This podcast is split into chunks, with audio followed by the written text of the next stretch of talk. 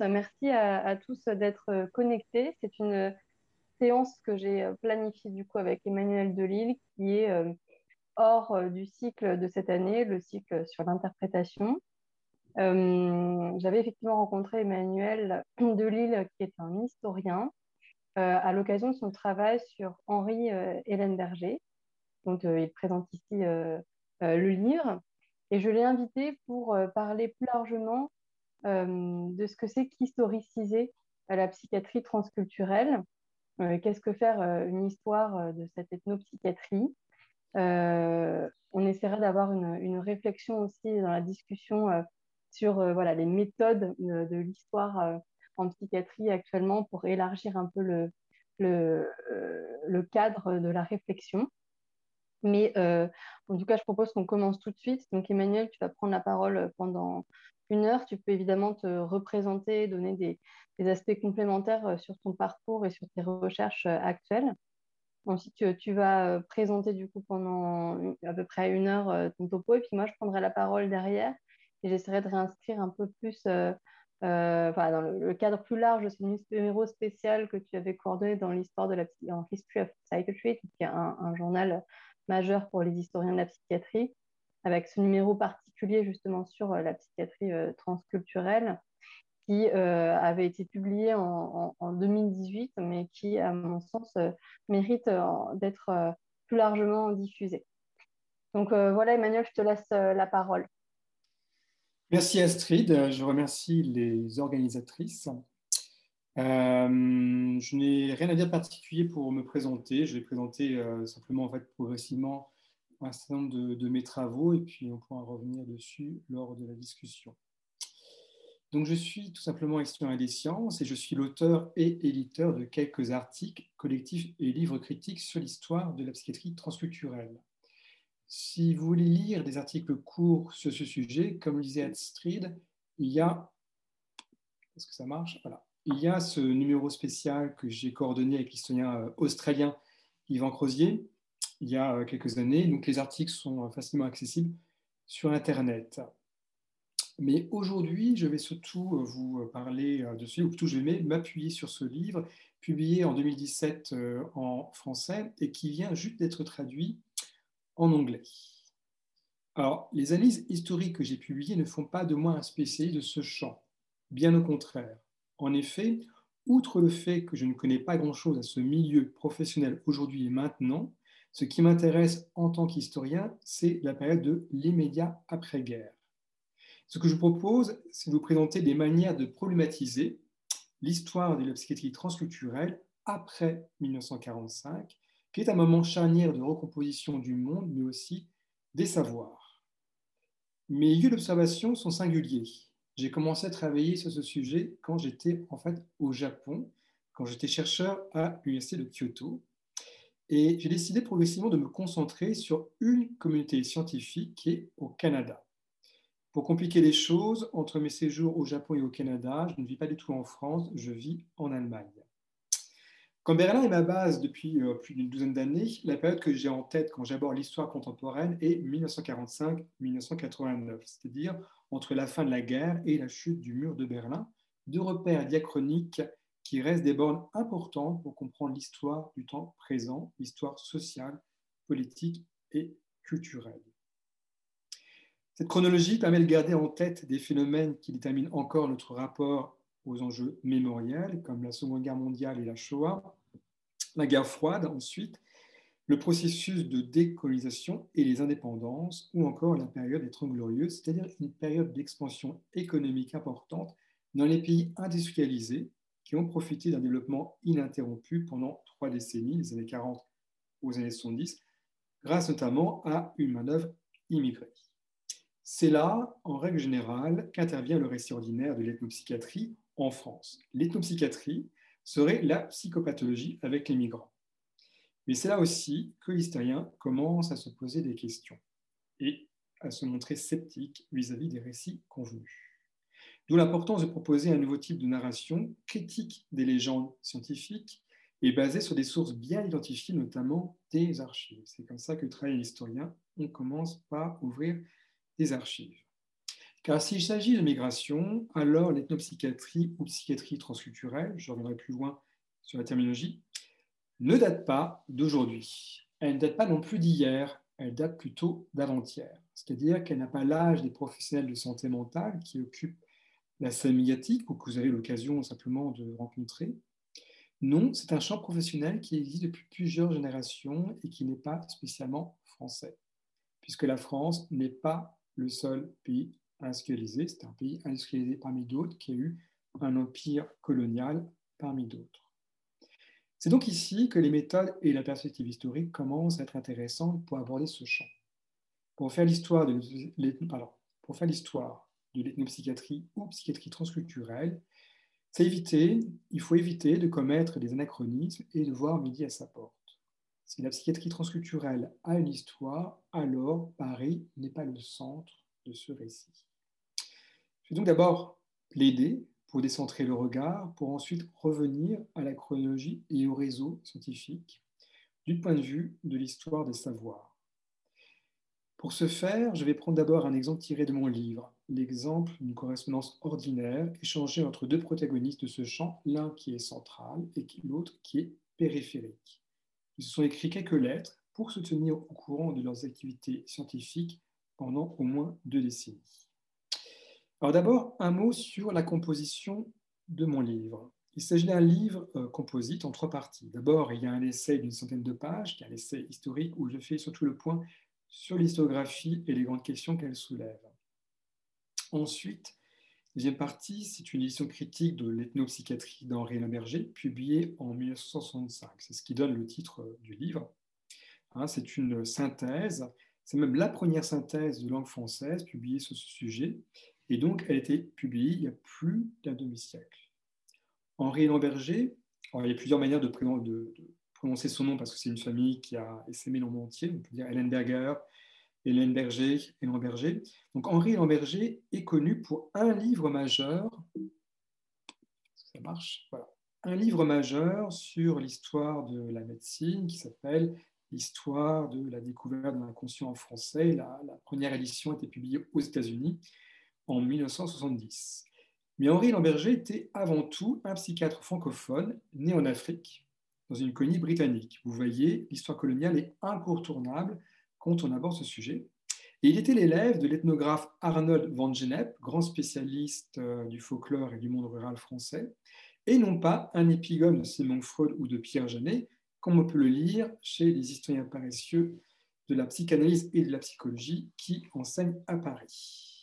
Une troisième partie euh, rassemble des documents d'archives, d'un appareil critique assez dense, notamment une chronologie assez fine, ainsi donc que la correspondance échangée entre Henri Lamberger et Georges Devreux, qui ont tous les deux travaillé à Topeka, au Kansas, après la guerre, à la Menninger Foundation. Alors, Georges Devreux, je ne vais pas beaucoup en parler aujourd'hui. Voici quelques références euh, bibliographiques. C'est quelqu'un de, de, très connu en France. Je vais plutôt en fait vous présenter des acteurs euh, méconnus aujourd'hui. Mais pourquoi les lettres qu'ils ont échangées ensemble, Devreux et Lamberger, sont intéressantes? Pas pour le contenu, cette correspondance n'a aucune portée intellectuelle, les échanges sont très très anecdotiques. Elle est intéressante parce que si Devreux et si Lamberger ont été collègues et qu'ils ont tous les deux travaillé sur l'ethnopsychiatrie au même endroit, au même moment, donc dans le Kansas, après-guerre, tout en restant en contact en plusieurs décennies, eh bien, cela veut dire que le récit habituel qui fait de Devreux l'inventeur génial et isolé de l'ethnopsychiatrie est faux. C'est un récit faussé. Devreux est un exemple intéressant parce qu'il a incarné un acteur important de ce champ au XXe siècle, ça c'est tout à fait vrai. Mais la manière dont il est présenté en France est une mise en scène qui n'a rien à voir avec les faits historiques. Mise en scène, d'ailleurs, au sens propre du mot, voici l'affiche du euh, magnifique film Desplechin sur euh, Devreux, donc JMP, tiré euh, de l'essai psychothérapie d'un enfant, d'un Indien des plaines. Cette affiche très intéressante parce qu'en en fait, elle reprend des codes visuels bien connus. Elle devrait vous rappeler une autre affiche si vous êtes cinéphile, celle-ci. C'est une affiche qui met en scène un dialogue singulier, ici entre un psychothérapeute et son patient, mais voilà, qui s'inscrit dans l'histoire même euh, du cinéma et de la mise en scène. Qu'est-ce que c'est que la psychothérapie? Qu'est-ce que c'est que la folie? Qu'est-ce que c'est que la maladie mentale? S'intéresser à des sources particulières comme des lettres en tant qu'historien, et donc à des objets particuliers en sciences comme les réseaux épistolaires, cela permet d'éviter bien des écueils comme cette mise en scène, et ça permet aussi d'éviter certains pièges. S'il y a des réseaux, il y a donc plusieurs protagonistes, dont la centralité ou la périphérie est relative et change en fonction du lieu d'observation que l'on prend, et surtout au fur et à mesure du temps qui passe. Voici un tout autre type de représentation de ce champ. Voilà ce que c'est qu'un réseau. Un réseau, eh bien, euh, c'est un ensemble de liens entre différents points. Certains points sont euh, plus rapprochés d'autres, plus éloignés d'autres. Ici, concrètement, ce que vous voyez, c'est un réseau réalisé à partir de données bibliographiques. Euh, je ne sais plus à partir de quelle base je l'ai réalisé, mais c'est soit PubMed, soit Web of Science. Les liens représentent des co-citations, c'est des réseaux de co-citation entre auteurs, entre articles, entre journaux. Et ce que cela représente, c'est des clusters de personnes qui soit travaillent ensemble, soit controversent ensemble. En tout cas, euh, ce sont des, des, clusters qui représentent des comités scientifiques. Et certains clusters sont en fait, donc vous pouvez le voir sur cette, cette représentation, sont reliés par certains acteurs et pas par d'autres. Ce qui est intéressant ici, c'est de vous montrer que c'est un champ hétérogène où il y a une diversité d'acteurs qui euh, euh, n'appartiennent pas, toujours aux mêmes communautés. Et c'est un champ qui évolue avec le temps. Voici une représentation donc, de la période après-guerre entre 1945 et les années 80. Mais si vous vous intéressez à la période qui suit, par exemple entre les années 80 et euh, les années 2000, moi j'ai fait cette représentation en 2013, c'est déjà assez vieux, euh, les liens changent, les euh, clusters changent, les comités scientifiques changent. Et pour compliquer les choses, euh, si cette représentation porte sur la psychiatrie transculturelle, ce qui est colorié en bleu, ce sont les comités qui font aussi de l'épidémiologie psychiatrique.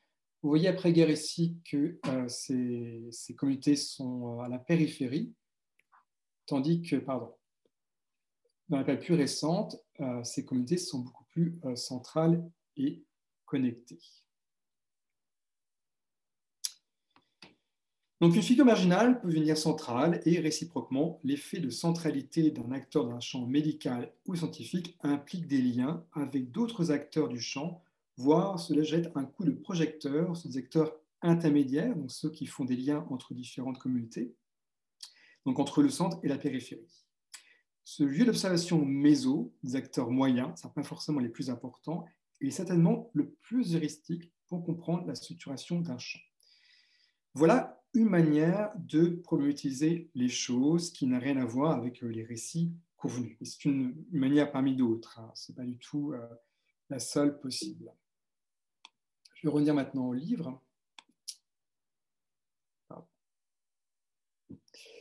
Donc pour revenir au livre, le dialogue épistolaire entre Devray et Lamberger montre que ni l'un ni l'autre ne savait vraiment aussi euh, d'où venait le terme ethnopsychiatrie. Hein. Ce qui est intéressant dans, les lettres, c'est qu'il se pose la question d'où vient ce terme. Pourtant, l'un comme l'autre avait connu les colonies, et Lamberger comme fils et petit-fils de pasteur, protestant pardon, dans l'émission d'Afrique australe, Devreux lui-même, au cours de missions ethnographiques, en partie financées par l'administration coloniale française, ou par le Bureau des affaires indiennes aux États-Unis et aussi au service de l'armée américaine pendant la guerre. En dernière analyse, cette archive, donc la correspondance que j'ai publiée en annexe du livre, est donc intéressante aussi pour les non-dits qu'elle contient, pas seulement par ce qui est dit, mais aussi par les non-dits. Parce qu'elle montre que le colonialisme était un sujet tabou parmi les acteurs de l'ethnopsychiatrie. Il n'en est jamais question dans 20 ans de correspondance alors que ces deux acteurs ont échangé en pleine période de décolonisation et qu'ils avaient connu les colonies de l'intérieur. après cette euh, manière de problématiser les choses, j'aimerais aborder ce champ d'une manière tout à fait différente, notre type de G, qui est la terminologie. Et euh, là encore, ce qui m'intéresse, c'est de montrer que le champ sémantique est très varié. Il n'y a pas une ou deux expressions, il n'y a pas que ethnopsychiatrie ou psychiatrie transculturelle. En fait, il y a un champ sémantique très, très riche euh, pour parler euh, de ce champ professionnel. Il existe donc de nombreux termes pour désigner ce champ. Certains sont anciens, d'autres sont plus récents. Ils ne sont pas tous en concurrence. Des notions ont totalement disparu, tandis que d'autres sont employés sur un plan international en anglais. Voici donc une liste qui n'est pas exhaustive, mais qui permet de montrer que c'est plus compliqué qu'on croit et qu'il y a plusieurs langues aussi qui, entrent euh, en jeu.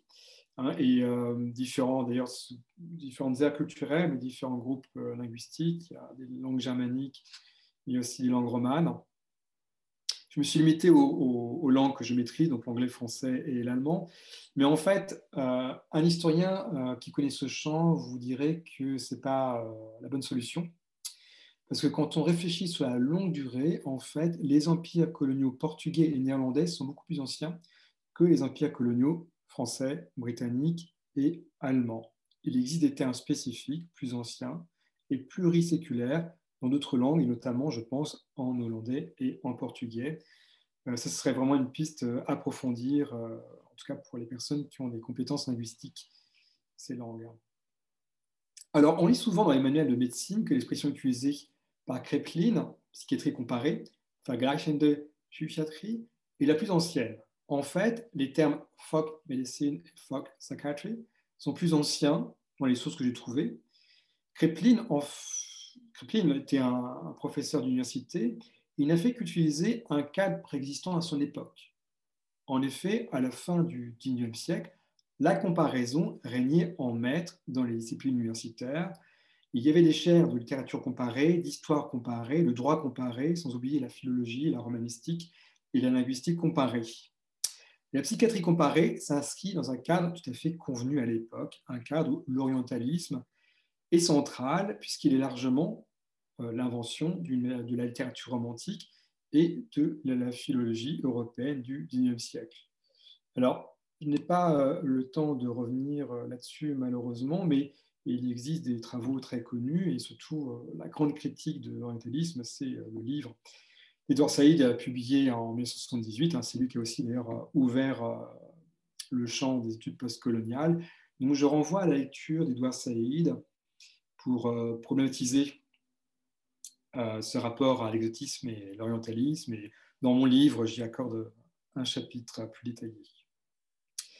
À ce propos, il y a aussi dans ce champ sémantique l'expression psychiatrie exotique. Ça vous dit rien, c'est l'expression qui a disparu mais en fait, elle n'est pas si ancienne que ça. Elle a été utilisée jusqu'aux années 50-60. Psychiatrie exotique a été utilisée jusqu'aux années 50-60, notamment par l'école d'Alger, animée par le professeur de neuropsychiatrie Antoine Porot, une école bien connue pour son racisme envers les populations arabes. Là encore, il existe des travaux qui sont très très bien hein, sur l'histoire de, de cette école. où je renvoie à cette référence biographique, le livre de Keller sur l'école d'Alger, qui est un livre d'une très grande qualité. Mais comme vous le savez aussi sûrement, en France, Franz Fanon est certainement l'un des euh, seuls, ou en tout cas des rares neuropsychiatres français à s'être levé contre l'ethnopsychiatrie raciste de Porot et de ses élèves, notamment Henri Aubin. Et surtout, il est le seul à être entré en clandestinité pardon, pour rejoindre les rangs du FLN pendant la guerre d'Algérie. Fanon dénonçait le terme ethnopsychiatrie, mais euh, donc euh, pour utiliser aussi les termes psychiatrie exotique. Et euh, Fanon dénonçait les médecins coloniaux, comme d'ailleurs il n'est pas le seul. Un autre acteur de ce champ est le neuropsychiatre français Henri Colombe. Henri Colombe est très connu pour l'école de Fan à Dakar. Henri Colombe a toujours évité le terme ethnopsychiatrie, il savait très bien d'où ça venait. Henri Colombe utilisait le terme psychiatrie sociale pour désigner exactement le même champ. Pourquoi psychiatrie sociale? Parce que ça permet euh, d'éviter l'essentialisme des races et de la culture, ce qui revient souvent à la même chose, mais aussi parce que psychiatrie sociale, c'est le nom d'une discipline qui était enseignée aux États-Unis. Il y avait des chaires de psychiatrie sociale aux États-Unis dans les années 50-60. Et c'est aussi le terme qu'utilisait par exemple en France l'anthropologue Roger Bastide. Roger Bastide avait une chaire à la Sorbonne en, sociologie. C'est une figure importante de l'anthropologie. Il a était spécialiste du Brésil comme euh, Lévi-Strauss. Roger Bastide parlait aussi de sociopsychiatrie ou de psychiatrie sociale pour euh, traiter, donc pour analyser les spécificités socioculturelles, les interactions complexes entre la maladie mentale et euh, des groupes sociaux. L'ethnopsychiatrie a été utilisée dans euh, la médecine coloniale aussi bien dans les empires britanniques que français. L'ethnopsychiatrie n'est pas forcément un thème français, on le trouve euh, en anglais, mais surtout sous la plume des Britanniques, dans l'empire britannique, pas sous la plume des psychiatres américains. Alors, pourquoi? Il y a une raison évidente, c'est que les Américains ont rejeté la tutelle britannique. Et ils ont rejeté, ce n'était plus un dominion. Hein. D'ailleurs, à ce propos, euh, on trouve le terme ethnopsychiatrie au Canada, qui euh, était encore une partie de l'Empire euh, britannique. L'expression la plus courante aux États-Unis au milieu du XXe siècle, quand Devreux et Lamberger ont commencé à s'intéresser à ce champ, n'était pas ethnopsychiatrie. Aux États-Unis, on parle ni de psychiatrie transculturelle ni d'ethnopsychiatrie, on parle de cross-cultural psychiatry. C'est l'expression la plus courante au milieu du XXe siècle. D'ailleurs, l'anthropologue et euh, médecin Arthur Kleinman, qui est l'une des figures principales de l'anthropologie médicale aux États-Unis et dans le monde, a fait carrière avec un programme de recherche qui s'appelle New Cross-Cultural Psychiatry. Psychiatrie transculturelle est une invention récente, c'est l'expression choisie par Eric Wickower à Montréal. Elle s'oppose à la terminologie coloniale, en prenant partiellement d'ailleurs une expression de Georges Devreux qui avait parlé de psychothérapie transculturelle. Psychothérapie transculturelle et pas euh, euh, psychiatrie transculturelle. D'ailleurs, Devreux, pour se différencier à son tour, parlera ensuite de métapsychiatrie. Mais ce n'est qu'un terme parmi d'autres. En même temps, c'est aussi important de l'avoir en tête parce que c'est le terme qui s'est imposé sur le plan international, parce que Whitcover a lancé une revue du même nom en 1956 c'est cette revue. Euh, c'est une revue d'ailleurs qui à la base était simplement une petite newsletter rayonnotypée qui était envoyée dans le monde aux personnes que euh, ce champ intéressait, au début d'ailleurs des médecins coloniaux, puis ensuite plutôt des universitaires. Ce qui est intéressant, c'est que Whitcover n'était pas du tout un spécialiste du sujet, c'était au contraire un spécialiste de médecine psychosomatique.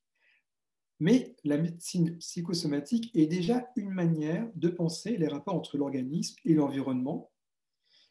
Ce qui veut dire qu'il euh, faut comprendre que dans le champ médical, euh, l'ethnopsychiatrie n'est pas le seul champ qui s'intéresse à l'action du milieu sur la pathologie. il faut aussi euh, se rendre compte que ces problématiques ne sont pas forcément spécifiques à la psychiatrie.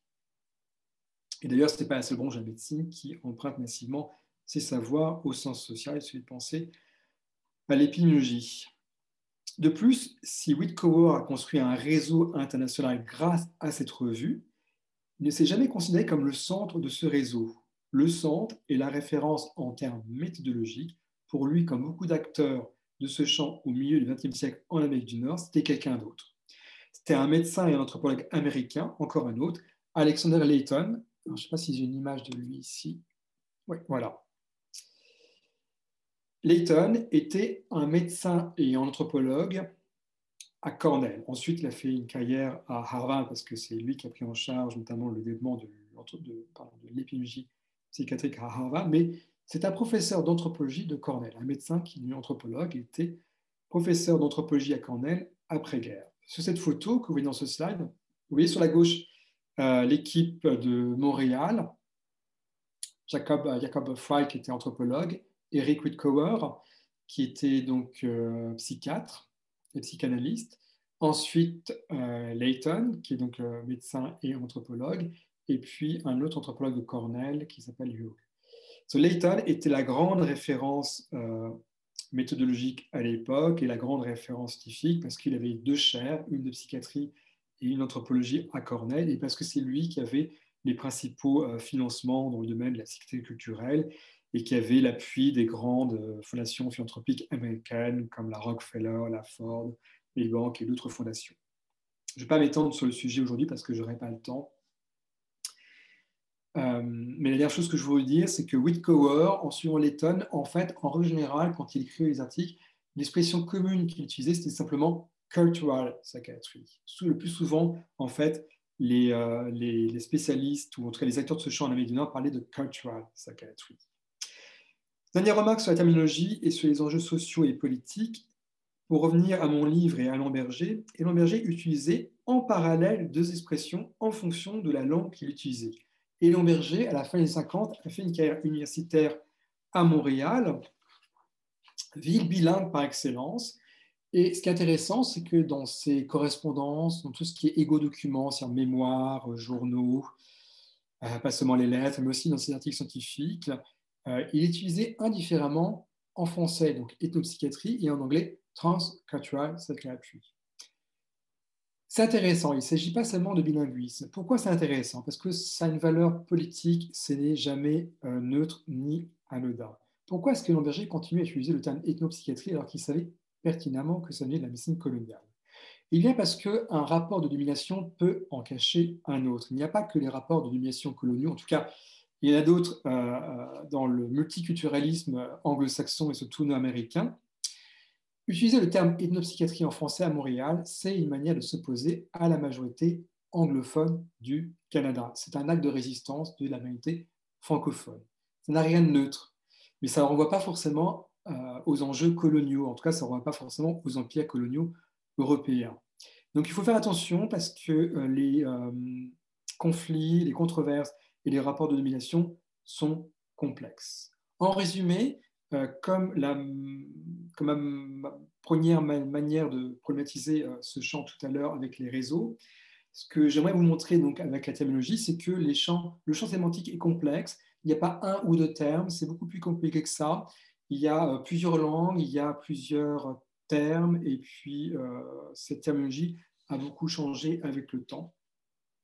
En général, quand on arrive à ce temps de la présentation, on vous dit j'espère que vous n'êtes pas trop perdu. Euh, mon but est tellement inverse, j'espère que vous êtes complètement perdu, parce que mon but, c'est de vous montrer que c'est un champ très hétérogène. Une autre manière d'aborder euh, ce champ, c'est le corpus. Un historien travaille avec un corpus. Voici un corpus. J'ai travaillé avec un corpus bien délimité. En fait, j'ai travaillé avec une source très particulière qui était aussi la source de ma thèse de doctorat qui portait euh, sur un autre sujet. Ce corpus, c'est l'encyclopédie médico-chirurgicale, EMC. Ceux d'entre vous qui sont médecins connaissent cette encyclopédie qui est mise à jour régulièrement et qui existe depuis près d'un siècle maintenant. Pour l'historien, en fait, c'est très intéressant parce qu'il s'agit d'un lieu de mémoire de la médecine française. Ce n'est pas la mémoire, mais c'est un lieu de mémoire de la médecine française. C'est existe depuis un siècle, c'est remis à jour tout le temps. C'est formidable pour observer l'évolution des savoirs médicaux. Dans l'MC, on trouve de tout, mais donc on trouve surtout la première synthèse de langue française sur l'ethnopsychiatrie. Le, le texte dont j'ai assuré l'édition critique, en fait, ce sont des fascicules de l'EMC qui ont été publiés il y a un demi-siècle par Henri Lamberger. Mon édition critique est partie euh, d'un constat donc que le récit qui s'est imposé jusqu'ici en France, ou en tout cas dans les pays de langue française sur la psychiatrie culturelle, est un récit tronqué, abusivement centré sur la figure d'un acteur, en France Georges Devreux, mais ça pourrait être un autre acteur, ce n'est pas du tout le, problème. Ou c'est les figures de pionniers, parce que dans les pays, notamment les pays anglo-saxons, ce n'est pas forcément une figure centrale qui est montée en épingle, c'est plutôt les pionniers d'une école. Mais euh, cette figure de pionnier fait écran et gomme le contexte social, culturel et politique qui a vu émerger des réseaux internationaux après-guerre. Les réseaux de la psychiatrie transculturelle, ce qui est intéressant euh, dans ce livre, euh, en tout cas dans la synthèse de, de c'est que justement, il parle au nom de ces réseaux. Cette synthèse, ce n'est pas un corpus, enfin, en tout cas, ce n'est pas, pas, pas des textes, ce n'est pas un corpus, oui, que Lamberger présente en sa personne. il dit rarement je, il dit parfois je quand il présente des cas de patients, notamment des, euh, des Native Americans, des patients qu'il a eu à Topeka comme Devreux. Devreux n'est pas du tout le seul euh, psychothérapeute qui a eu des patients d'origine indienne à Topeka. Au contraire, ils avaient quasiment, tous des patients de cette origine parce que euh, la Meninga Foundation était entourée de réserves indiennes. Non, c'est une synthèse donc qui présente comme une synthèse de groupe. Il la présente comme la synthèse des enseignements que lui et ses collègues ont eu à Montréal à la fin des années 50 et au début des années 60 à McGill. Je vais revenir plus tard parce qu'il faut comprendre le lien à l'enseignement qui est intéressant. Mais ces réseaux qui deviennent à l'origine des, euh, empires coloniaux qui après sont devenus des réseaux académiques au fur et à mesure de l'effacement des empires coloniaux, son réseau sont devenus consistant au moyen de journaux académiques, aussi d'ouvrages académiques collectifs, d'enseignements et de conférences, c'est-à-dire d'un ensemble de collectifs. En effet, dans les années 50-60 et le contexte des indépendances, on assiste à l'émergence de plusieurs communautés médicales et scientifiques dans le domaine de la psychiatrie transculturelle, connectés les uns aux autres par des activités économiques, pardon, académiques et non plus par l'administration coloniale. Mais cela se fait progressivement et sans rupture. Surtout, ne pensez pas qu'il y ait une rupture épistémologique quelque part, il n'y en a pas, une légende. Ces gens ont travaillé ensemble pendant des décennies, dans les mêmes revues, ils ont pris les mêmes revues, ils ont participé aux mêmes conférences, et il faut insister là-dessus. Des psychiatres parfois très racistes, on pense à Carl Waters euh, dans euh, la médecine coloniale britannique, et des, psychiatres et anthropologues pas du tout racistes, voire au contraire en lien très proche aux intellectuels contestataires des années 50-60. Ces acteurs ont travaillé ensemble et les réseaux se sont transformés progressivement. Je ne vais pas détailler non plus cet aspect aujourd'hui, euh, j'en parle plus précisément dans mon livre, mais euh, là encore, ce qui est intéressant, c'est euh, de voir qu'il y a un tas d'acteurs qui sont très peu connus en France. J'aimerais évoquer simplement deux noms aujourd'hui, parce que ce sont des, des acteurs très connus au monde anglo-saxon et qui ont été très lus à leur époque. J'ai l'impression qu'ils ne sont pas très connus en France. Donc Murphy, c'est l'un des pionniers de l'épidémiologie psychiatrique. Il été aussi l'un des premiers professeurs recrutés à, à Montréal dans la première équipe de psychiatrie transculturelle, exactement en même temps que Hélène Berger en 58-59. Et Yap, Yap était professeur à Hong Kong et puis à Toronto. Euh, je ne suis pas sûr qu'il soit très connu non plus aujourd'hui. Or, euh, c'est à lui qu'on doit la notion de culture bound, syndromes, des syndromes spécifiques à une culture euh, dont on trouve maintenant dans une liste aussi bien dans le DSM que dans la classification internationale de, de l'OMS. Malheureusement, je n'ai pas, pas, le temps d'en parler aujourd'hui. Euh, mais de toute façon, il y a des articles très intéressants qui portent déjà sur eux. Mais euh, là encore, c'est une manière de montrer qu'il y a des gens marginaux qui ont été centraux ou qui sont devenus marginaux, d'autres qui ne sont pas du tout connus. Euh, donc ça, c'est la liste, pardon, ça c'est la liste des culture bound syndromes, mais voilà, je n'ai pas le temps d'en parler aujourd'hui. je pense qu'en tout cas, pour les jeunes médecins, vous devez beaucoup en entendre parler. C'est très, très à la mode aujourd'hui. et la,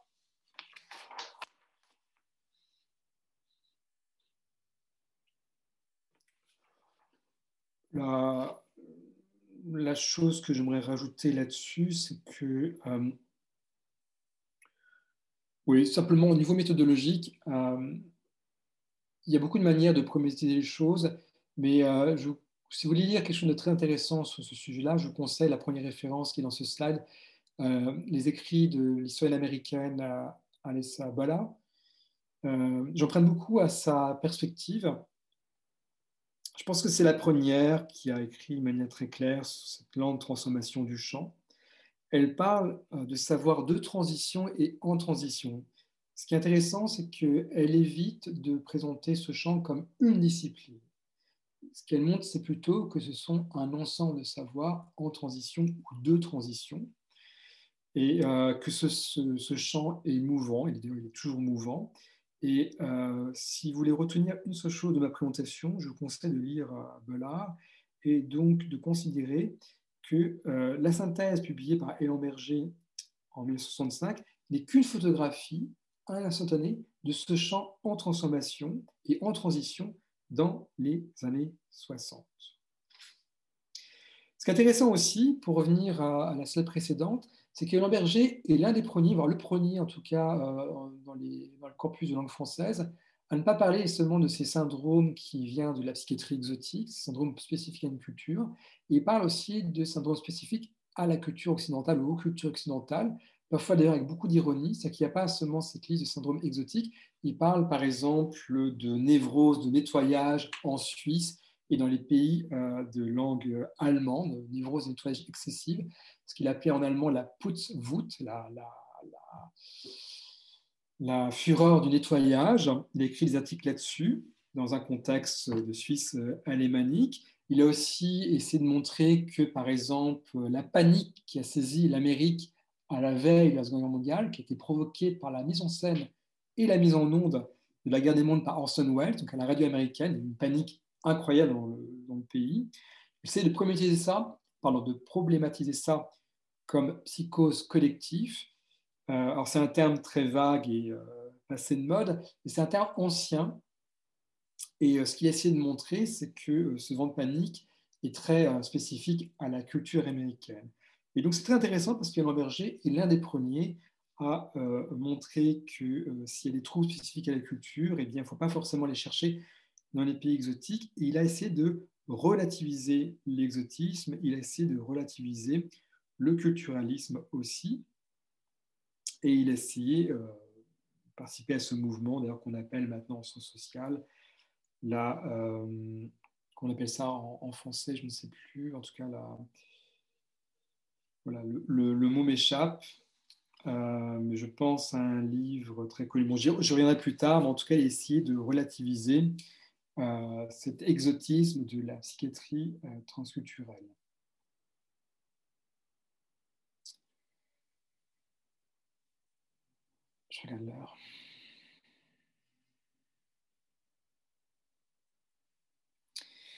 Un autre aspect important de ce champ des années 50-60 et euh, que j'aimerais opposer aux représentations qu'on a aujourd'hui de la psychiatrie transculturelle, c'est qu'il n'y a pas l'idée encore qu'il y a une pratique thérapeutique spécifique en psychiatrie culturelle. Il n'y a pas l'idée, euh, d'une part, que c'est euh, s'agit de soins avec les migrants, il n'y a pas non plus l'idée qu'il faut se centrer sur le soin euh, du traumatisme. Le traumatisme, vous savez certainement avec le livre de euh, Richard Reichmann et de Fassin, est une notion qui a surtout pris le devant de la scène dans les années 80. Ce n'est pas du tout le cas dans les années 50-60. Et donc, le développement de la psychiatrie transculturelle n'est pas du tout lié au développement d'une pratique thérapeutique spécifique. Si je prends l'exemple de euh, Montréal, donc Montréal et euh, intéressant parce que donc il y a une équipe qui est une des premières équipes qui s'est construite dans les années 50, une équipe animée par ce psychiatre qui s'appelle Eric Whitcover. Eric Whitcover, c'est en fait Erich Whitcover, c'est un, médecin juif allemand qui est parti en exil en 1933. Il a dû fuir euh, le nazisme. C'est un médecin à la charité à l'hôpital universitaire de Berlin que j'ai moi-même euh, longtemps, fréquenté. Donc Wilcover euh, s'enfuit en 1933 et euh, c'est pas du tout un psychiatre, c'est un médecin qui enseignait euh, la physiologie, la physiologie dans les années 30. Il part en Grande-Bretagne, il est obligé de repasser ses diplômes en médecine, il devient psychiatre. Et Whitcover, à Montréal, quand il était recruté, il était recruté notamment pour former des jeunes psychanalystes au Canada. Et bien c'est quelqu'un qui avait une pratique de la psychanalyse tout à fait orthodoxe. C'était formé aux îles de Freud de, Mélanie Klein. Et il a formé toute sa vie, jusqu'à même après sa retraite, des jeunes psychanalystes à la psychanalyse tout à fait orthodoxe. Il n'y a pas du tout l'idée euh, qu'il y avait une thérapie spécifique à la psychiatrie transculturelle. Si on prend un autre acteur, donc euh, Henri Lamberger, Lamberger a eu aussi toute sa vie une pratique clinique et psychothérapeutique. Ce n'est pas du tout quelqu'un qui, était, euh, qui enseignait l'histoire à l'université. Et en avait une pratique éclectique, alors qui était plus proche des idées de Piaget que celle de Freud, mais qui n'excluait a priori aucun courant de la psychologie clinique, qui était passionné par toutes les méthodes et les courants de la psychologie clinique. Du reste, nous savons aujourd'hui, grâce aux archives, qu'il interprétait ses rêves en vertu de la psychologie de Jung et pas du tout celle de Freud ni de Jamais. Donc, ouais, c'est quelqu'un de très éclectique. Toujours à Montréal, je vous ai parlé tout à l'heure de Murphy. Murphy, c'est quelqu'un qui n'a jamais eu de pratique clinique à Montréal un médecin écossais. Lui a fait le choix de ne jamais repasser de diplôme de médecine au Canada. Il a fait toute sa carrière en épidémiologie. Il a voué sa carrière à la science. Et c'est intéressant parce que euh, c'est justement un aspect qui est totalement euh, absent de l'œuvre de Georges Devreux. Il n'y a absolument rien sur l'épidémiologie dans l'œuvre de Georges Devreux, alors que Devreux est un, contemporain exact de Murphy. Et ils se connaissaient, bien sûr, ils se sont rencontrés. En revanche, l'épidémiologie est au centre de l'approche de Layton. Or, Layton, je pense que j'ai, voilà, Layton était anthropologue. Hein, et Layton donc, était beaucoup plus lu, je pense, à cette époque-là que les autres acteurs que j'ai évoqués.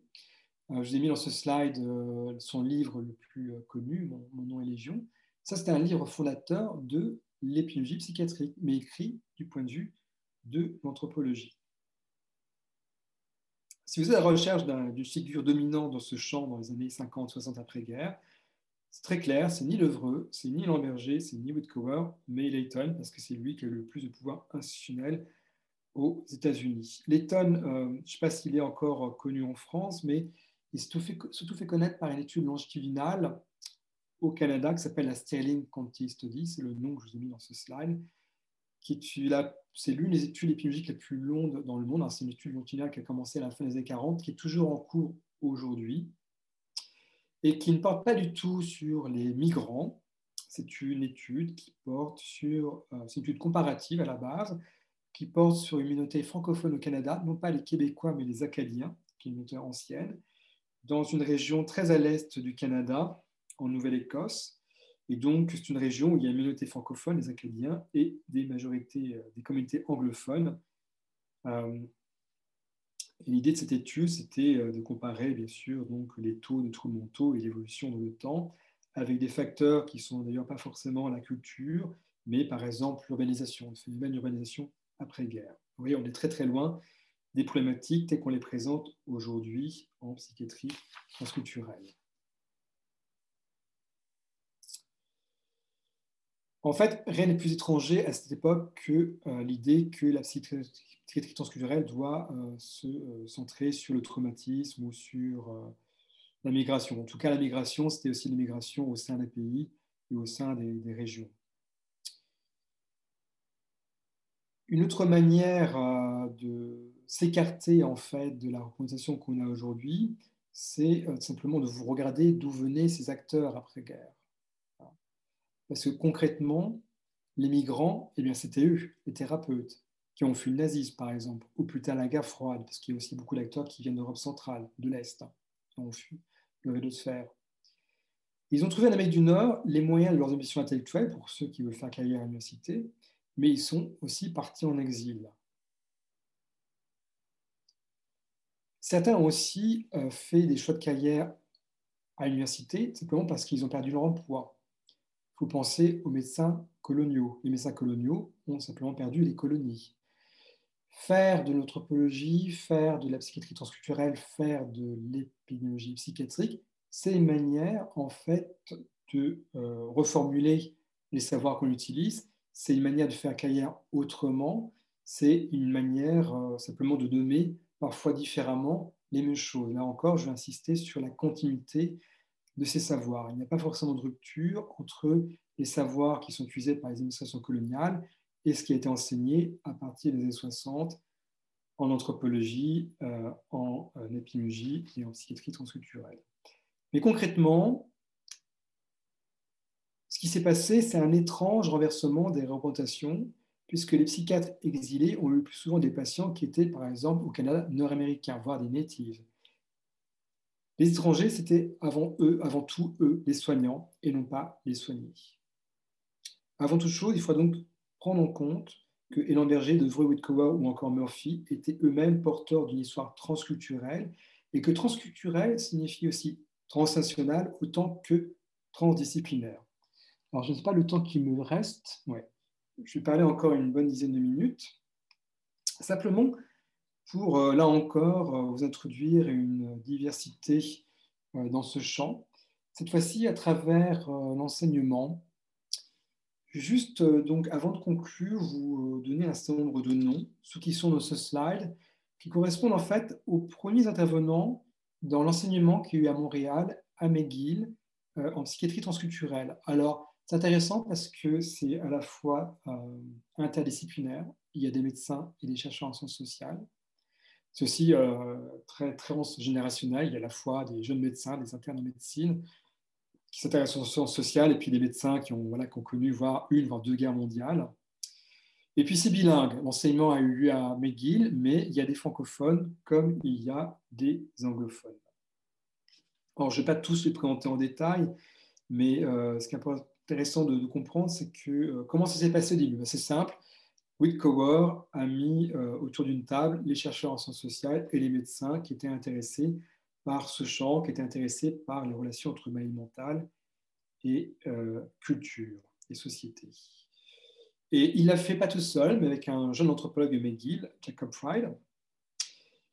Ce qui est intéressant aussi, c'est comme je vous l'ai euh, annoncé tout à l'heure, il semble qu'il n'y ait aucune vocation au début euh, des initiatives de Whitcover. Lui-même n'était pas psychiatre de formation et il n'avait jamais publié dans ce champ. Il ne connaissait pas forcément ce champ.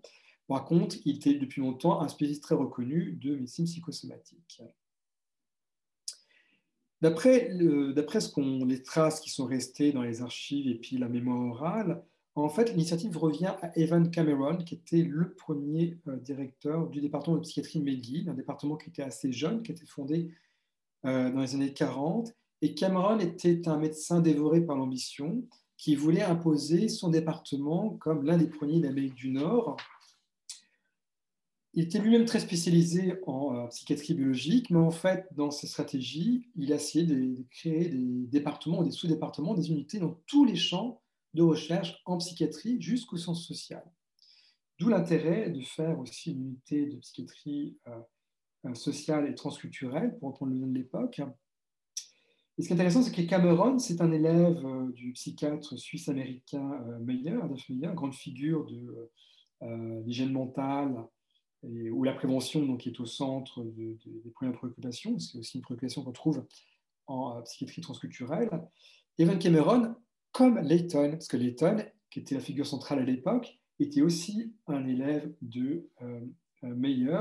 C'est peut-être une clé explicative. Pourquoi ce Cameron, qui n'était pas spécialiste, qui s'intéressait plutôt à la psychiatrie biologique, propose à Whitcover, qui lui-même ne connaissait rien à la psychiatrie structurelle, de développer une équipe euh, je pense que là encore, c'est le rapport à Layton, figure dominante, qui peut donner des clés explicatives. Mais ce n'est pas tout. Je l'ai dit tout à l'heure à propos de euh, Colombe et euh, de Bastide, à la fois un neuropsychiatre et un anthropologue. À la même époque, il y a des chaires de psychiatrie sociale en Amérique du Nord, aussi bien en psychiatrie d'ailleurs qu'en sciences sociales, parce qu'il y a aussi des anthropologues qui enseignent ces disciplines. Là encore, malheureusement, c'est des noms qui sont tellement oubliés aujourd'hui, mais vous pouvez euh, trouver plein de publications hein, sur, euh, sur Internet dans les bibliothèques, notamment à Sainte-Anne, qui est une très riche bibliothèque pour l'histoire de la psychiatrie. Des noms comme Rémy, Rémy, c'est lui qui avait la chaire de psychiatrie sociale euh, à Cornell avant Layton. Hopler, Marvin Hopler, il y a deux frères Hopler, il y a l'un qui était psychiatre et l'autre qui était anthropologue. Euh, Leos Hall à New York, il y en a d'autres, hein, mais il y avait des chaires de psychiatrie sociale et la première unité donc à McGill s'appelle psychiatrie transculturelle et psychiatrie sociale. Par ailleurs, euh, la première collaboration entre un psychiatre et un anthropologue pas de McGill.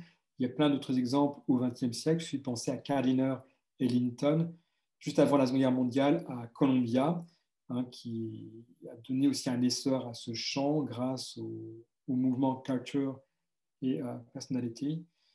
Et euh, là encore, c'est un séminaire, donc un groupe où il y avait à la fois des professionnels et puis des étudiants en médecine. Layton, en tant qu'étudiant, a participé à ce groupe. Et euh, c'est un peu l'aura intellectuelle de la psychanalyse qui a permis aussi d'ouvrir le dialogue entre chercheurs en sciences sociales et médecins à l'époque.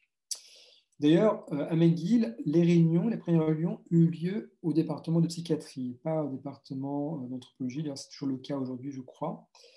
Là encore, il faut euh, se méfier des anachronismes. Pourquoi ça se passe comme ça?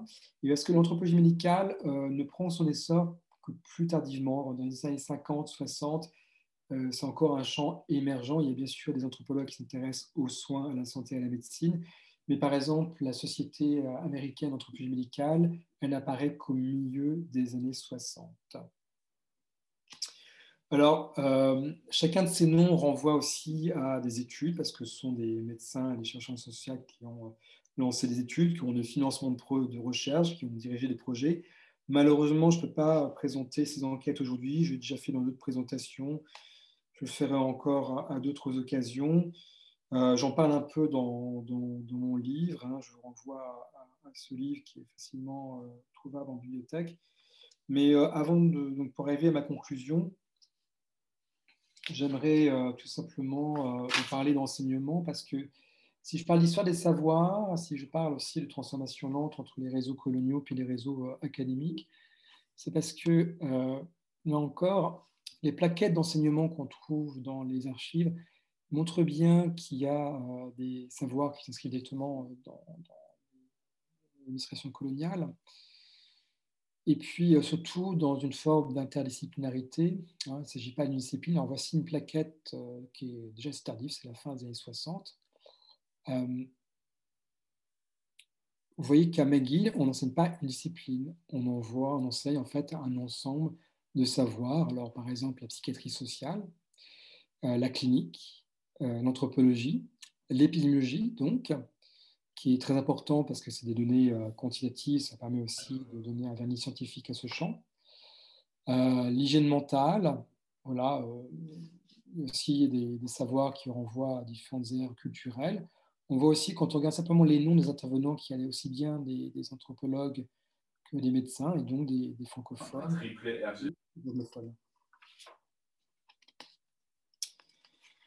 Je vais euh, me diriger vers la conclusion. Hein, Astrid, tu es d'accord? Parce qu'il y a presque une heure.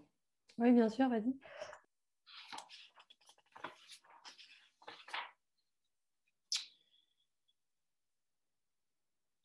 Je vous ai dit que Hélène Berger, donc, est l'auteur de la synthèse de langue française dans ce domaine, pour autant, ça n'a jamais été une figure centrale. C'est quelqu'un qui a été recruté pour enseigner dans ce domaine-là à la fin des années 50 pendant une courte période, hein, parce qu'il est arrivé à McGill en 58-59, et autour de 61-62, il a été recruté dans une chaire euh, de criminologie, donc un autre domaine, à l'Université de Montréal, du côté francophone.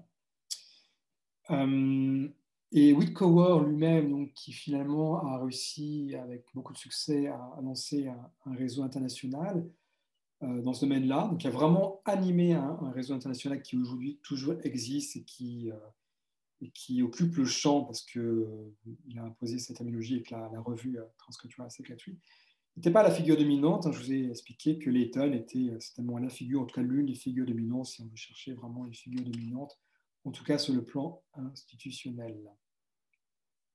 Mais Woodcower n'a jamais cherché à publier d'ouvrages innovants sur le sujet, ni à créer de nouveaux concepts, ni à incarner une figure de leader comme Layton ou euh, Devreux, qui a aussi cette ambition-là il s'est toujours limité à un rôle d'animateur d'équipe. C'est intéressant de, garder ça en tête parce qu'il y, a plusieurs figures d'acteurs dans ce champ. Pour conclure, une des leçons que l'on peut tirer de l'itinéraire professionnel de Whitcower et de ses collègues à Montréal comme Hélène euh, Berger, c'est qu'il faut éviter de poser les pratiques émergentes en système mental au cours du XXe siècle comme des disciplines dotées de frontières, frontières claires d'emblée. Au contraire, la psychiatrie transculturelle, comme l'épidémiologie psychiatrique et comme l'anthropologie médicale, ont des objets communs, comme aussi d'ailleurs la psychiatrie sociale, l'hygiène mentale et tout un tas de domaines en prévention. Il s'agit en aucun cas d'un cas isolé. Whitcower a-t-il caressé l'idée de fonder une nouvelle discipline comme de vœux? En fait, rien vient corroborer cette posture de fondateur. Il n'a jamais écrit un texte dans ce sens. Au contraire, j'ai essayé de montrer aujourd'hui que la psychiatrie transculturelle est conçue comme un programme interdisciplinaire et comme je le dis tout à l'heure, transculturel peut être compris comme transnational ou transdisciplinaire. Voilà, je vais m'arrêter ici. Je vous remercie de votre attention. Merci beaucoup Emmanuel. Alors je peux commencer à, poser des questions et puis après, euh, si d'autres euh, veulent aussi euh, en savoir plus, ils pourront vraiment prendre la parole. Alors moi, je me poser la question de l'historiographie de la psychiatrie transculturelle, et notamment là, de, ces, de ces dernières années.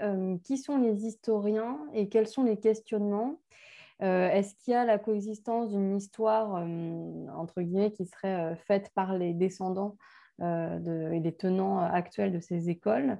Et comment, euh, s'organise le champ actuel de la recherche en, histoire dans, ces, cette discipline? Oui, merci. C'est une question très importante. Alors, au début de mon livre, j'accorde euh, beaucoup d'importance à ça. Je de montrer que je ne suis pas le premier et surtout qu'il existe plein de littérature euh, sur ce domaine-là.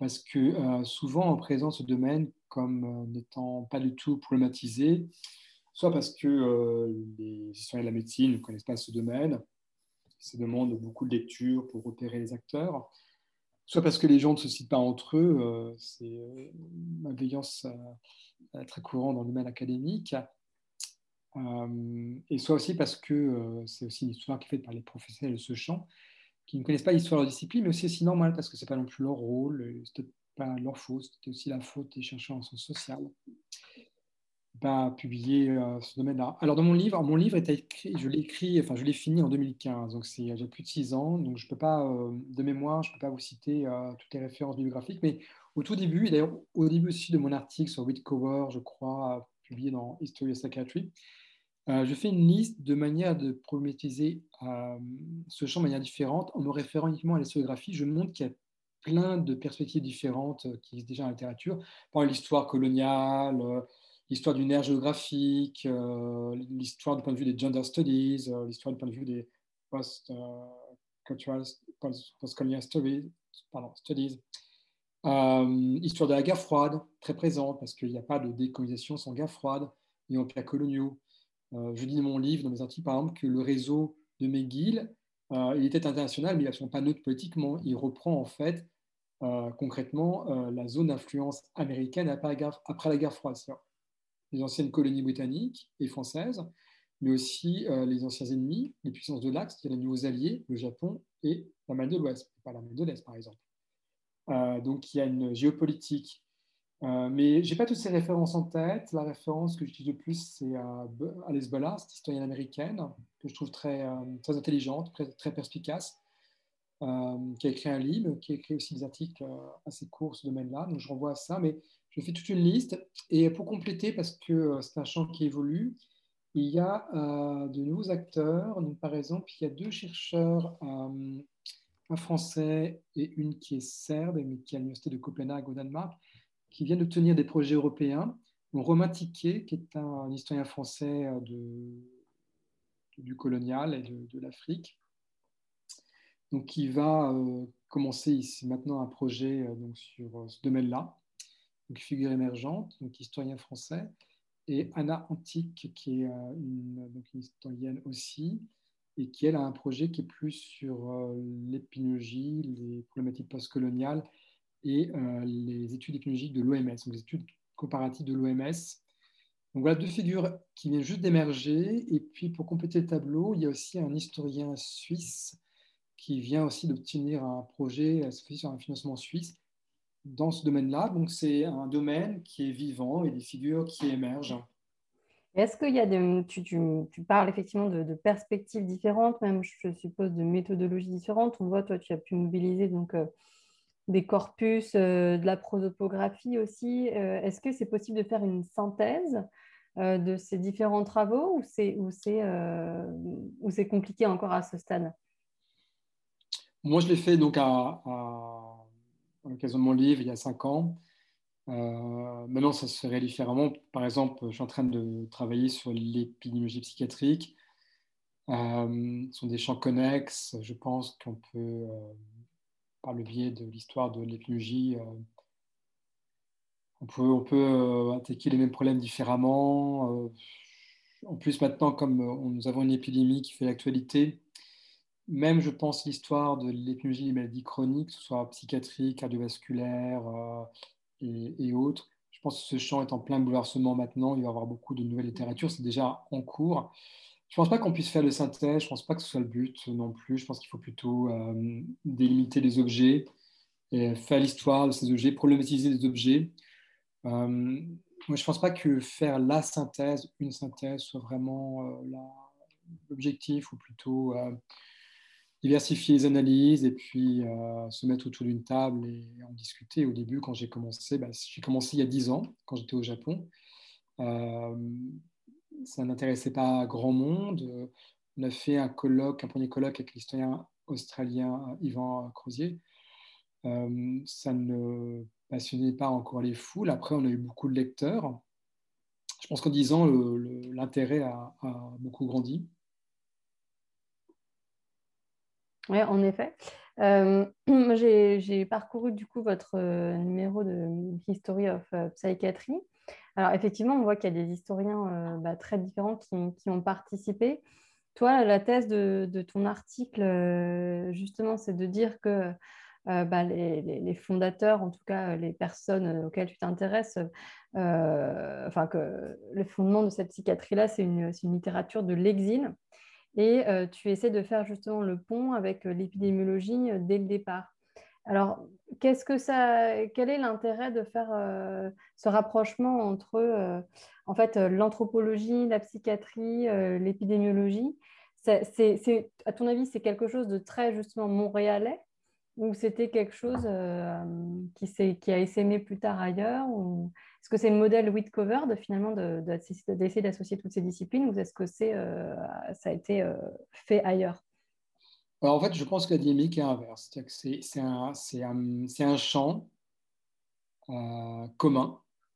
La psychiatrie transculturelle, la psychiatrie sociale, l'épidémiologie psychiatrique, l'anthropologie médicale. Quand on regarde euh, la moitié du XXe siècle, la mi-XXe siècle, sont les mêmes acteurs. Euh, et il y a eu des, stratégies différentes de ces acteurs pour se poser en fondateur ou simplement parfois pour obtenir un poste, obtenir des financements de recherche et tous n'ont pas utilisé le même nom et il y a eu une logique de distinction et maintenant certains de ces champs sont devenus des disciplines à part entière. Euh, alors la psychiatrie transculturelle, ce n'est pas tout à fait le cas, c'est un champ euh, très hétérogène qui n'est pas enseigné partout dans le monde, même s'il y a hmm. une visibilité internationale. En revanche, l'épidémie psychiatrique, c'est une discipline internationale qui existe partout dans le monde. Or, elle est, elle est, exactement contemporaine de la psychiatrie transculturelle. Et parfois, ce sont exactement les mêmes acteurs, de même que la psychiatrie sociale et ça fait penser à Layton, qui n'est pas très connu en France, ou qui ne l'est plus maintenant, parce qu'il était quand même dans le passé. Euh, euh, donc euh, c'est là, c'est une des figures titulaires de l'épidémiologie psychiatrique, quasiment fondé les disciplines à lui-même, pas parce qu'il était tout seul, mais parce que c'est lui qui a, eu le plus de financement, peut-être aussi était l'un des plus ambitieux. Layton était anthropologue, et Layton a eu deux épouses. La première, Dorothea Layton, a travaillé avec lui jusqu'aux années 60.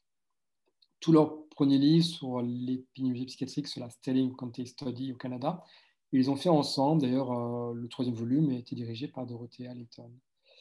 Euh, la seconde épouse est Jane, euh, Murphy, qui est décédée il y, a, il y, a, quelques mois, qui était aussi anthropologue. Et Jane Murphy, elle a pris la suite de la direction de la Sterling County Study, donc elle est reconnue comme une grande figure de l'épidémiologie psychiatrique. Et euh, donc, Dorothea et Alexander se sont séparés en 60, autour de 65. Et Dorothea a laissé euh, tomber euh, cette étude épidémiologique et est devenue la figure pionnière de l'anthropologie médicale. C'est la première présidente de la Société américaine d'anthropologie médicale au même moment, donc autour de 1965. Ils ont travaillé ensemble, ils ont fait exactement la même chose, mais ils ont choisi deux terminologies différentes au moment où ils se sont séparés. Quand même formidable.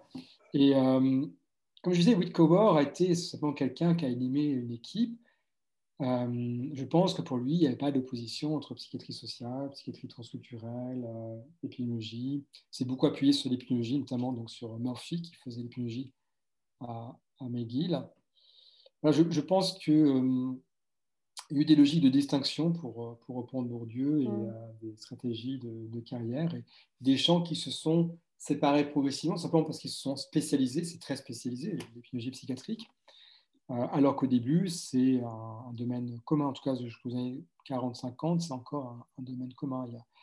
Les différences apparaissent plus clairement dans les années 60. Ah, ça m'amène à une autre question, c'est-à-dire qu'on a l'impression effectivement que l'épidémiologie psychiatrique, en fait, elle reste très fortement rattachée euh, à l'anthropologie, euh, plus même qu'aux sciences sociales, hein, mais spécifiquement à l'anthropologie. Euh, alors que euh, l'épidémiologie, euh, ben, dans d'autres maladies chroniques, comme tu disais cardiovasculaires, etc., reste beaucoup plus proche des, biostatistiques. Est-ce que c'est une illusion de dire ça ou est-ce que c'est des facultés différentes du coup? Non, c'est vrai, mais je pense qu'il y a plusieurs types d'interdisciplinarité. Alors en Amérique du Nord, au Canada et aux États-Unis, surtout aux États-Unis, par exemple, l'épidémiologie psychiatrique a une base interdisciplinaire qui est très liée à la médecine et à l'anthropologie sociale. Euh, au Canada, c'est déjà un peu plus varié parce que l'influence britannique est importante. Et dans d'autres pays, on assiste à d'autres types d'interdisciplinarité. Alors, en Allemagne, par exemple, les pionniers de euh, l'épidémiologie psychiatrique plutôt des médecins qui se sont formés à la psychologie différentielle et expérimentale. C'est concrètement des médecins qui se sont formés aux statistiques utilisées en, psychologie, donc pas du tout ce qu'on appelle la psychiatrie dynamique, pas du tout la psychanalyse ou la psychothérapie, mais la psychologie différentielle avec des statistiques. Sont, sont formés d'ailleurs beaucoup avec Eysenck, qui était en Grande-Bretagne. Euh, donc, au Canada, par exemple, euh, Murphy, euh, lui, a une double formation en, psychiatrie et en sociologie. Il a un PhD en sociologie qu'il a eu à New York. en France, il y a eu plus tardivement des spécialistes en épidémiologie psychiatrique grâce à la fondation l'INSERM. Et déjà, ce sont déjà des gens qui se forment en biostatistique, par exemple des, des francophones qui se forment en biostatistique, soit euh, en Grande-Bretagne, soit euh, euh, aux États-Unis. Donc, il y a plusieurs formes d'interdisciplinarité en fonction du lieu mm. d'observation que l'on prend. Et celui que j'ai pris, moi, aujourd'hui, que je connais le mieux à Montréal, n'est qu'un exemple parmi d'autres. Il y a, une, tension qui est également très intéressante et qui apparaît dans plusieurs des articles de, votre numéro de History of Psychiatry. Euh, c'est celle justement entre psychanalyse euh, et anthropologie, puisque c'est en fait l'arrière-plan depuis euh, l'entre-deux-guerres, en fait, sur laquelle, malgré tout, la psychiatrie transculturelle va essayer de se construire dans, dans, l'après-seconde guerre mondiale, en fait. Parce que moi, j'ai en tête, par exemple, des querelles entre Géza Rosheim et, et, Marcel Mauss, typiquement. Et alors que Devreux, typiquement, essaie d'inventer une troisième voie, en fait, entre anthropologie et psychanalyse qu'il appelle euh, l'ethnopsychiatrie.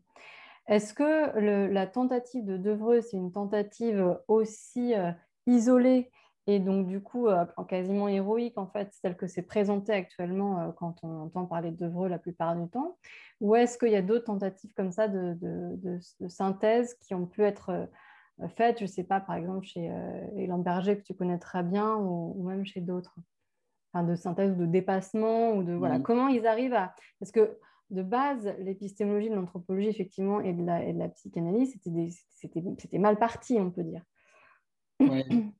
en fait je ne pense pas que euh, le dialogue soit construit autour de l'anthropologie la psychanalyse partout Layton Thomas Cornell mm-hmm.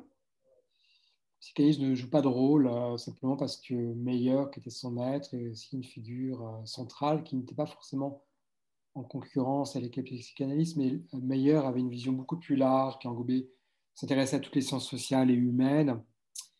Et c'était une figure centrale de l'hygiène mentale et donc de la prévention. C'est une figure aussi très pragmatique. Euh, l'effet pratique des traitements était plus important que les théories. Et euh, Layton, donc lui-même a participé au séminaire de Linton et le cardinal à New York, à Columbia, qui a, euh, donc, euh, qui a beaucoup euh, contribué en fait, à l'émergence de ce champ, hein, grâce à la collaboration entre la psychanalyste et les anthropologues. Mais il y a un effet de réception, c'est que ce courant culture and personality, il est déjà marginal dépassé dans les années 40 alors que la réception est plus tardive en France. Le livre, euh, le livre de est traduit beaucoup plus tard, dans les 60. Et ce qui se passe dans les années 40-50, euh, c'est que c'est l'anthropologie de Malinowski qui s'impose, et mmh. euh, non pas les dialogues entre l'anthropologie et la psychanalyse. Et Layton ne se base jamais sur ce dialogue anthropologie psychanalyse, se, se base plutôt sur sur Malinowski, sur le fonctionnalisme, c'est d'autres. Oui, c'est d'autres paradigmes, en effet. Ouais. Euh, il n'y a, pas la même chronologie partout. Il y a des effets de réception. Tout le monde pas les, tout le monde pas les mêmes auteurs au même moment. Mm, je ne suis, pas sûr, je suis pas sûr que la psychanalyse euh, euh, joue le même rôle partout. Hein. Il y a une spécificité française, et puis aussi l'époque. c'est aussi vrai pour les États-Unis dans l'entre-deux-guerres, les années 30. Hein. Mais c'est déjà plus vraiment le cas ou c'est moins le cas après la guerre pour les chercheurs en sciences sociales. Tandis que pour les psychiatres, c'est encore important dans les années 50, 60. Enfin, faut vraiment, euh, c'est vraiment en fonction du lieu d'observation. Et, euh, ok, non, mais c'est très intéressant parce qu'effectivement, actuellement, il y a des débats comme ça qui, qui ressurgissent ou qui retraînent et qui, euh, et qui ont tendance à figer un peu. Euh, mais, mais aussi, comment dire, devraient essayer d'incarner une figure de fondateur, c'est pas le seul. Contrairement à d'autres, il s'est lui-même isolé, c'est qu'on sait qu'il avait un caractère difficile, qui était un homme de rupture, qui se fâchait, qui reformule aussi, il reformule tout le temps ses idées, ce qui ne simplifie pas la réception de ses idées. Tandis que d'autres euh, ont plutôt cherché à travailler en équipe, il y a différentes manières de travailler. Complètement. Je ne sais pas s'il y en a qui ont des questions euh, dans la salle pour pas que je monopolise la parole toute seule. Vous pouvez euh, ouvrir votre micro, plus ou moins votre vidéo, comme vous avez envie.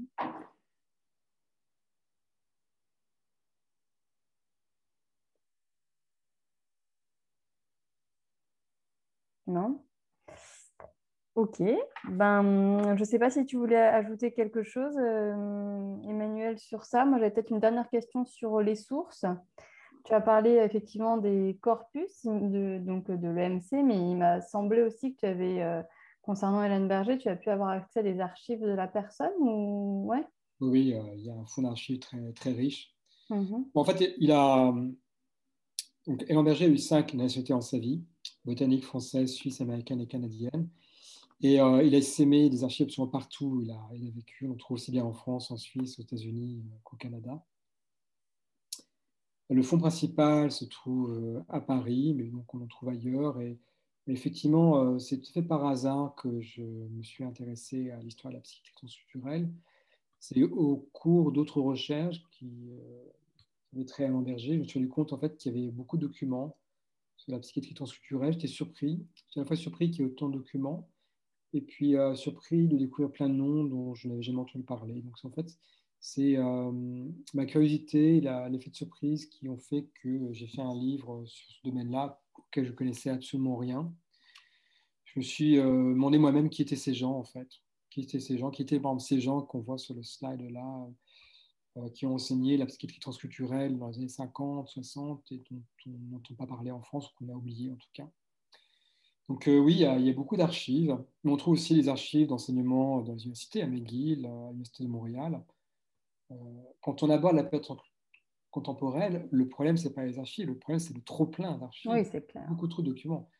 Donc ça prend un temps fou, même j'ai mis un temps fou pour, euh, pour mettre de l'ordre et écrire un récit. Hein. J'ai commencé ça donc, quand j'étais au Japon, en 2011, donc il y a 10 ans. Et puis le livre était fini en 2015. Voilà. Et euh, après, donc, le livre est sorti en 2017, l'édition anglaise vient d'être publiée. Euh, tout ça prend, prend du temps. Euh, et, est-ce que tu as pu tomber sur des archives visuelles, justement? Est-ce que ça Oui, alors à, à, Montréal, à McGill, il y a par exemple les archives de Prince. Prince, c'est l'une des figures qui fait la continuité à McGill, parce qu'il fait partie des premiers. Il est arrivé en 59, mais il n'a pas été titularisé avant longtemps. Il a aussi collaboré avec Layton, aussi bien au Canada qu'en en Afrique. Et Prince, intéressant parce que c'est aussi un médecin euh, colonial. Il a travaillé au Nigeria comme médecin colonial dans l'Empire britannique. Ensuite, euh, il a travaillé euh, donc au, Canada et au Nigeria, Nigeria indépendant, je précise après. Et Layton, pardon, Prince a fait des films. A fait des films et ces films sont encore à McGill et ils sont à la disposition, euh, comme d'autres archives, pour les historiens qui souhaitent euh, en fait euh, s'en servir pour faire l'histoire de ce champ. Il y a des films, il y a certainement aussi des, photographies, des, dessins.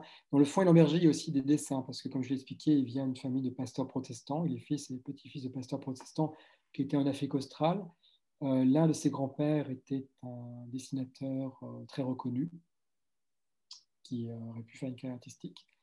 Euh, et donc, il y a énormément de croquis et de dessins. Et, euh, j'en parle dans, mon prochain livre, mais je pense que ça a aussi inspiré Élan Berger. Je publie bientôt une synthèse de mes recherches sur Élan Berger, mais ça n'a pas de rapport avec l'histoire de la psychiatrie transculturelle. Mais il y a des iconographies. D'accord. Ok, ben merci beaucoup.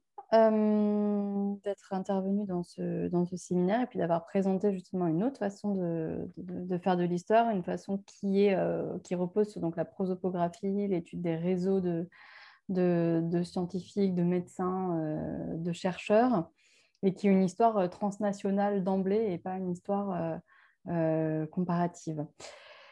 Euh, et ben, écoute, j'espère qu'on aura l'occasion de se revoir sur cette même chaire. Je te souhaite, je vous souhaite à tous une bonne euh, soirée et puis euh, à bientôt. On se retrouve lundi prochain de 18h à 20h pour cette fois-ci repartir sur le cycle de l'interprétation avec l'œuvre de Gadamer. Au revoir.